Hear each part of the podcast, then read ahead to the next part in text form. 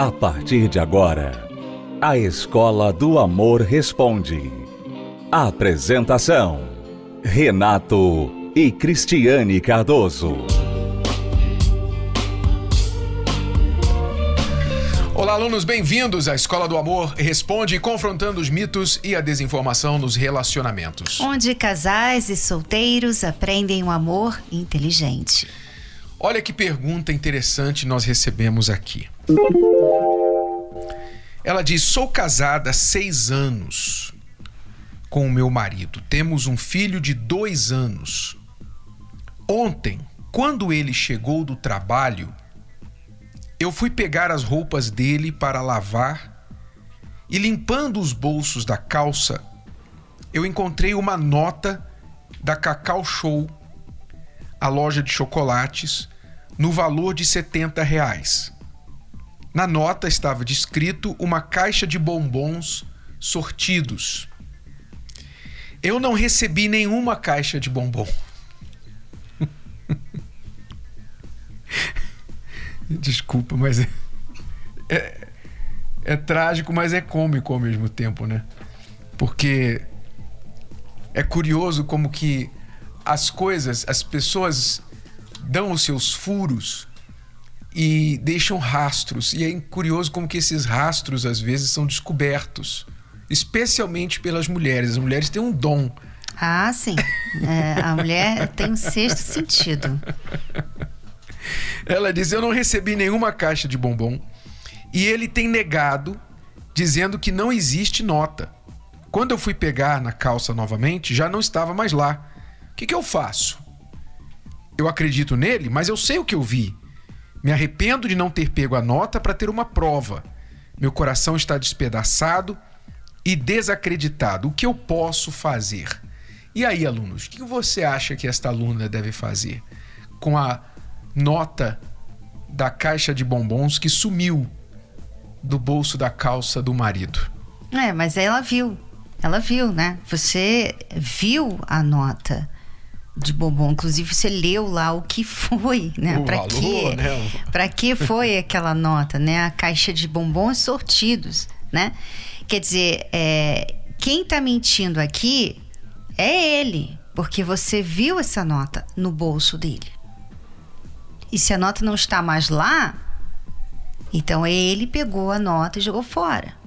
Então tá bem claro quem está mentindo. Não é questão, ah, acredito nele? Como assim acredito nele? Você viu a nota, a não ser que você estava sonhando, tendo um pesadelo. É, a não ser que você estava usando drogas e teve uma alucinação, né? uma imaginação, você tem convicção que viu a nota. Então, acreditar no que ele está falando nos seus olhos e nas suas mãos. Você viu, apalpou, leu o conteúdo da nota. Então é claro aqui qual é a verdade. É, é claro que a verdade é que ele sim comprou esses chocolates e não foram para você.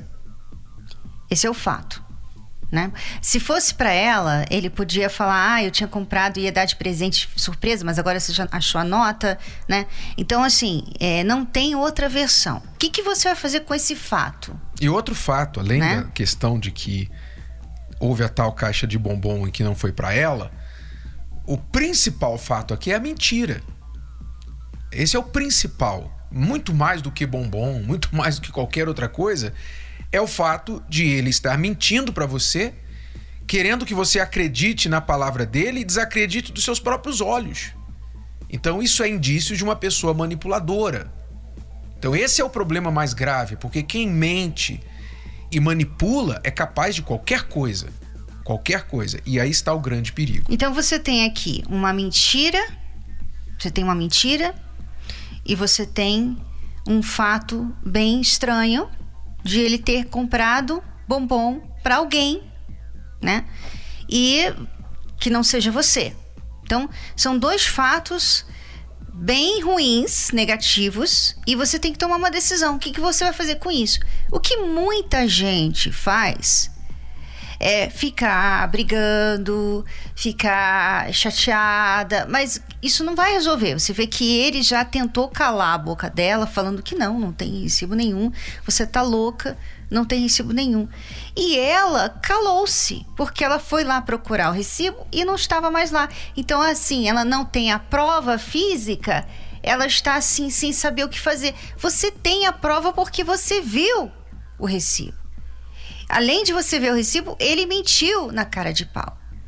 Então, o que, que você vai fazer com essa informação? O que, que você faz quando você pega uma mentira e uma, um comportamento bem estranho do seu cônjuge? O que, que você faz?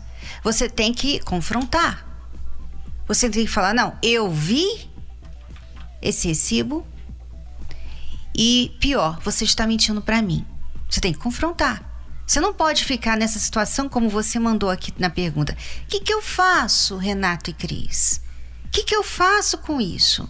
Você vê, as pessoas hoje, elas têm tantas liberdades, né? elas têm tantos direitos iguais e tal, e tal, e tal, mas na hora de saber o que tem que fazer com uma situação que é errada, a pessoa fica: o que, que eu faço? O que faço? Por que, que ela pergunta isso? É. Porque ela não quer perder ela não quer perder o marido dela. Porque você vê, Renato, um detalhe que a gente não. Ou ela não quer aqui, descobrir a verdade, ela está um, com medo da verdade. Um detalhe: a mulher cuida dele. Né? Ela pega o bolso, ela pega a calça, ela limpa Lava os bolsos. a roupa. Quer dizer, é uma mulher que cuida do marido dela. Então, provavelmente é uma mulher que ama muito, que tem muito prazer em servir o marido né? Tá ali com uma família, já está casada há seis anos, tem uma criancinha de dois anos. Quer dizer, é uma mulher que dá o melhor dela. E ela está diante de uma situação que é errada. É simplesmente errada. É inaceitável. Eu, se o Renato, se o Renato fizesse uma coisa dessa, ah, mas não ia ficar. não ia ficar do jeito que. Não, e vice-versa. Nós não ficar. toleramos mentira porque a mentira é um problema grave. Eu sei que para E não é brigar, pessoas... a gente não está falando aqui para brigar, né? Exato.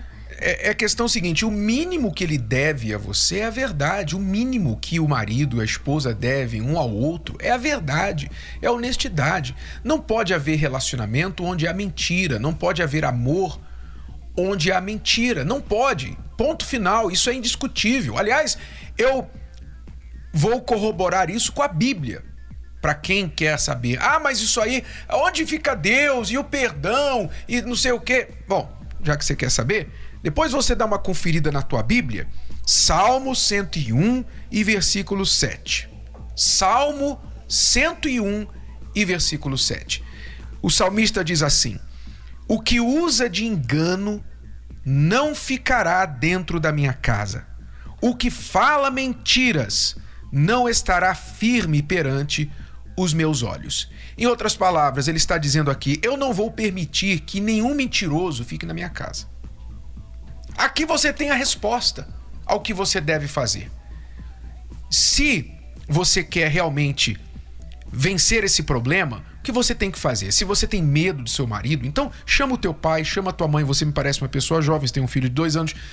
Quer força, quer reforço? Chama o teu pai, chama a tua mãe, chama uma pessoa mais velha, uma pessoa que ele respeite, ou os pais dele, Faça uma reunião familiar e fale assim: é o seguinte, aconteceu isso, isso, isso, e eu não vou aceitar isso aqui.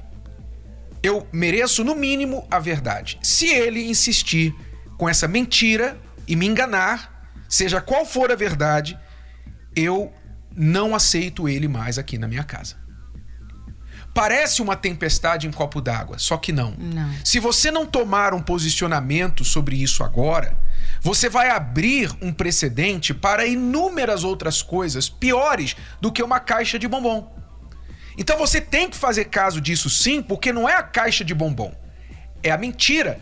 É isso que você tem que entender. A caixa de bombom é o mínimo, 70 reais é o mínimo. E ainda que ele tenha dado para uma mulher, vamos dizer que ele tenha que é provável que tenha acontecido. Provável, senão ele não teria razão para esconder.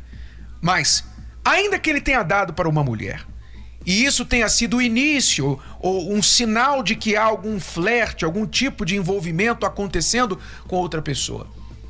E se ele disser, fala, realmente aconteceu isso, isso e isso, esta é a verdade, reconheço que estou errado e proponho fazer isso, isso e isso para mudar daqui para frente. Isso é muito menos pior do que ele continuar mentindo para você e ainda tentar fazer você achar que você é maluca. Porque aí você está com uma pessoa perigosa, uma pessoa manipuladora. E essa pessoa é capaz de qualquer coisa, até matar. Então, eis aí a resposta. Agora, o que você vai fazer, a decisão é sua. Voltamos daqui a pouquinho. Vamos responder mais perguntas dos nossos alunos daqui a pouquinho aqui na Escola do Amor Responde. Acesse o nosso site escola do amor responde.com. O desânimo tem dominado a sua vida? Os problemas estão acabando com o seu relacionamento? As brigas destruíram o amor? E onde habitava o carinho, hoje vivem a desilusão e o afastamento. A luta parece ser em vão, porque o mal tem vencido todas as batalhas.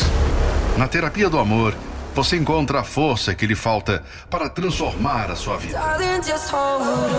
Reconstrução da vida amorosa. Nesta quinta-feira, às 20 horas, no Templo de Salomão, Avenida Celso Garcia, 605, Brás.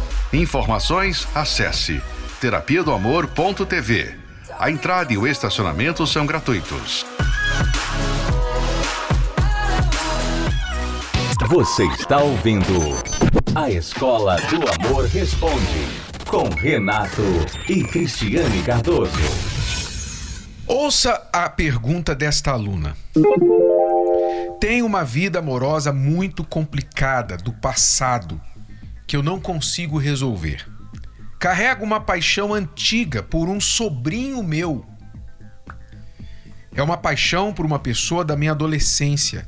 Já orei muito, mas não consigo libertação.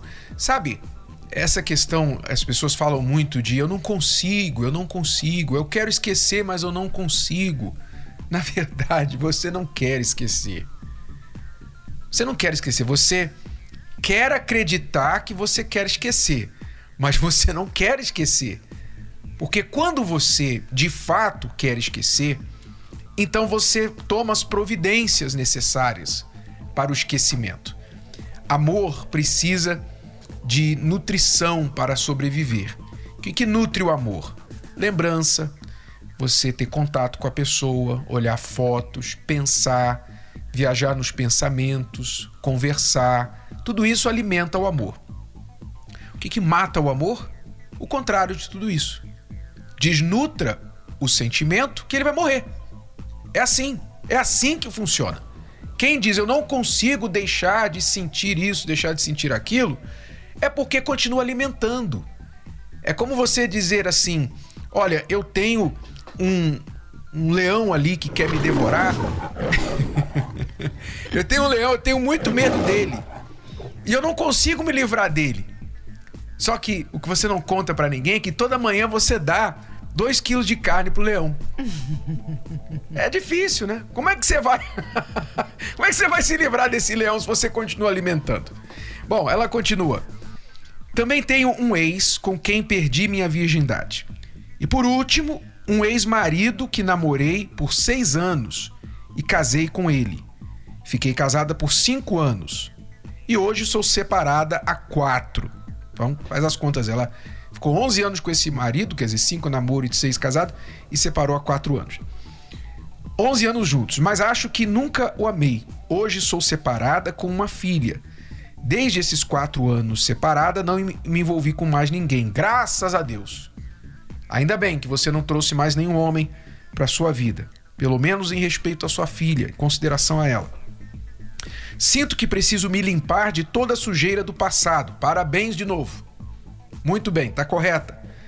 Para me envolver com alguém outra vez. Tenho 37 anos, meu sonho é me casar de novo, mas como me curar, me libertar do passado? É uma bagunça dentro de mim.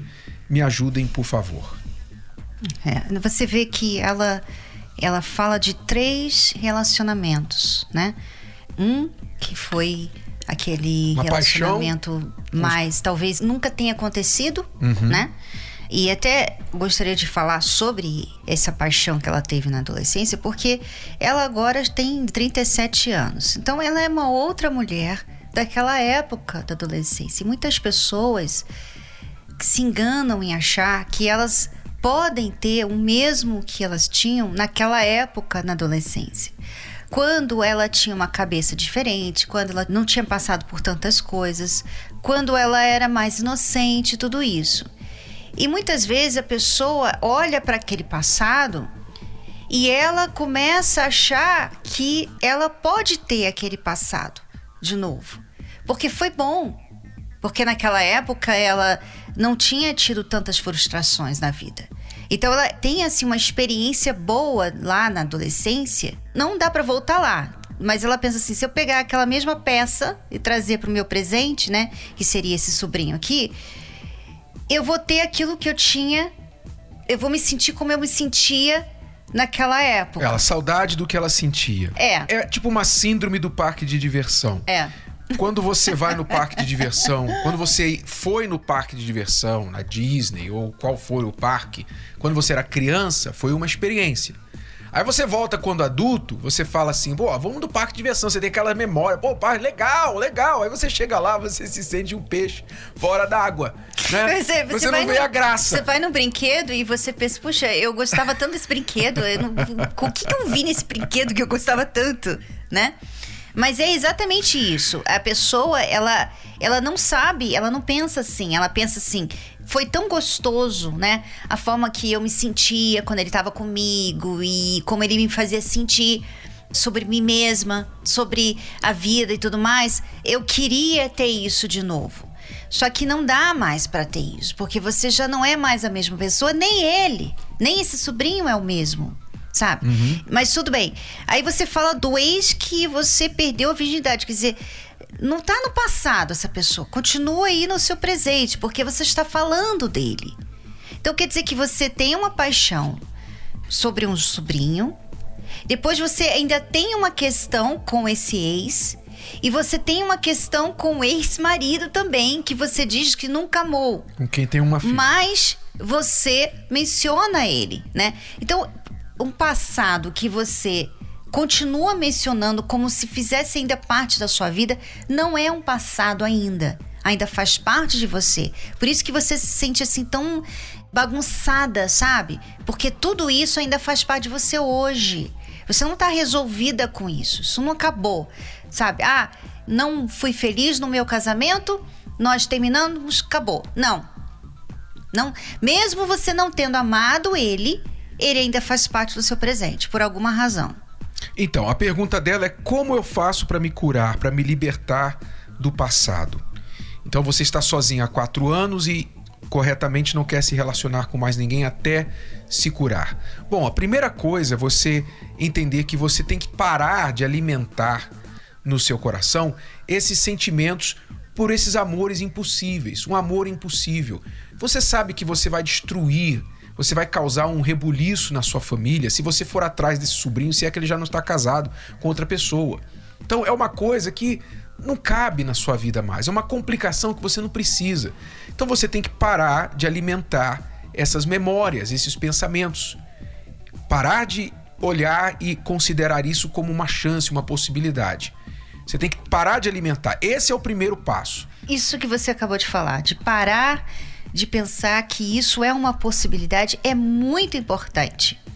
Porque enquanto a pessoa pensa assim, há uma chance, ela fica alimentando o sentimento Quem sabe, e achando que ela não consegue parar. Mas porque ela pensa que tem ainda como ter. É, tira isso, sabe? Acorda, você não vive num filme, você não vive numa ilha da fantasia, não vai acontecer. Se acontecer, isso vai piorar muito mais a sua situação e a dele. Então, você tem que apagar isso da sua memória, da sua lista de sonhos ou possibilidade. Então, quando você dá o teu coração para outra pessoa, você se fecha para uma outra. Você dá para uma. Você alimenta um sentimento por uma. Você está fechando o coração para outras pessoas, é óbvio. E no caso aqui são três, né? Pois é, e pode ser que os seus relacionamentos anteriores não deram certo porque você manteve o tempo todo um sentimento pelo sobrinho. Então você tem que matar isso dentro de você. Essa é a primeira coisa. Segunda coisa, se você traz rancores, você traz mágoas, ressentimentos dos seus ex. Você traz qualquer tipo de sentimento ruim, você tem que se livrar disso através do perdão. Você tem que liberar o perdão. Você tem que se perdoar também pelas questões que você errou, as coisas que você fez e hoje você se arrepende. Parece, pelo menos, que de alguma forma você tem um certo arrependimento, tanto que você não quis mais entrar em nenhum relacionamento. Então, se perdoar, perdoar as pessoas, fazer as pazes com isso e aprender como de fato se constrói um novo relacionamento. Como? Desde a preparação do seu eu, da sua pessoa, você está preparada para entrar no relacionamento, até a escolha desta pessoa, porque parece que as duas últimas, aliás, as três que você citou, você não soube escolher bem, você tem escolhido pelo seu coração, pelo sentimento. E aí você se engana. Então é por isso, Cristiane, que a gente é, vai falar nesta quinta-feira sobre um casal exemplo. O casal que todo mundo sabe, todo mundo conhece, mas provavelmente nunca pensou neste casal desta forma. Eu estou falando de Maria e José. Maria e José, os pais de Jesus. Nós estamos aí nesta quinta-feira, uma semana antes do Natal, na outra quinta-feira é 24 e esta dia 17. Então, na época de Natal se fala muito de Maria e José e os pais de Jesus, né? Mas pouco se fala sobre o casal Maria e José. Por que Deus escolheu Maria e José para ela dar à luz e ele ser pai, companheiro dela para criar o filho de Deus? O que aquele casal tinha de especial? E nós vamos explorar esse tema nesta quinta-feira. É, e o casal tinha muitas complicações, né? E é como, às vezes, as pessoas, por exemplo, ela falou: Eu quero, meu sonho é me casar, meu sonho é entrar no relacionamento e me casar de novo. Ok. Tá certo você ter um sonho assim. Só que você precisa descomplicar sua vida. Porque o casamento é, é um pouco complicado também né? Nós temos que lidar com várias diferenças, nós temos que lidar com adaptação, né? Você vai casar com uma pessoa totalmente diferente de você. Então há complicações depois do casamento, mas as pessoas entram no casamento já complicadas. E aí, Renato, tudo que elas acham dentro do casamento se torna demais, over, porque elas já são complicadas. Então, antes de você entrar em um relacionamento amoroso, você tem que se descomplicar. Porque Maria e José, eles eram descomplicados, né?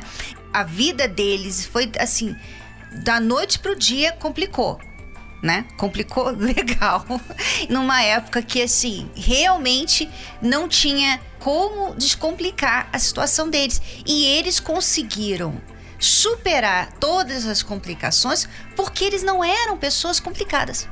Então, se você quer ser feliz na sua vida amorosa, você tem que, sabe, tirar tudo isso que está bagunçando a sua cabeça, tirar esses sentimentos, essa forma de pensar, essas paixões erradas. Você tem que tirar tudo. E como fazer isso? Como? Na terapia do amor você aprende.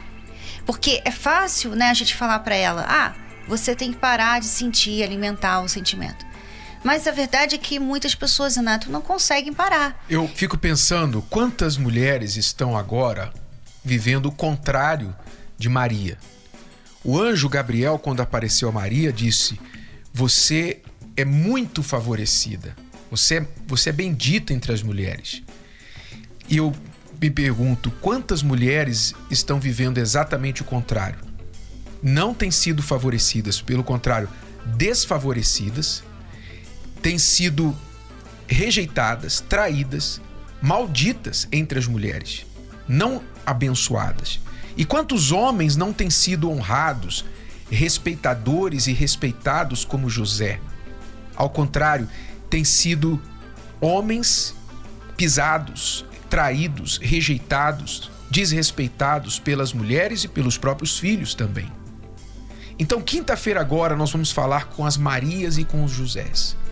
Focando neste casal modelo, você vai aprender o amor inteligente com Maria e José. Convidamos todos os casais e solteiros para estarem conosco nesta quinta-feira aqui no Templo de Salomão. 20 horas, Cristiano e eu estaremos numa palestra especial da Terapia do Amor para casais e solteiros. Você é nosso convidado. Celso Garcia 605, aqui no Braz, no Templo de Salomão. A palestra é gratuita e aberta ao público. Bom, chegamos ao fim do programa. Voltamos no próximo programa aqui, neste horário e nesta emissora. Com mais uma Escola do Amor Responde, acesse o nosso site escola do amor responde.com. Até lá, alunos. Tchau, tchau. Tchau.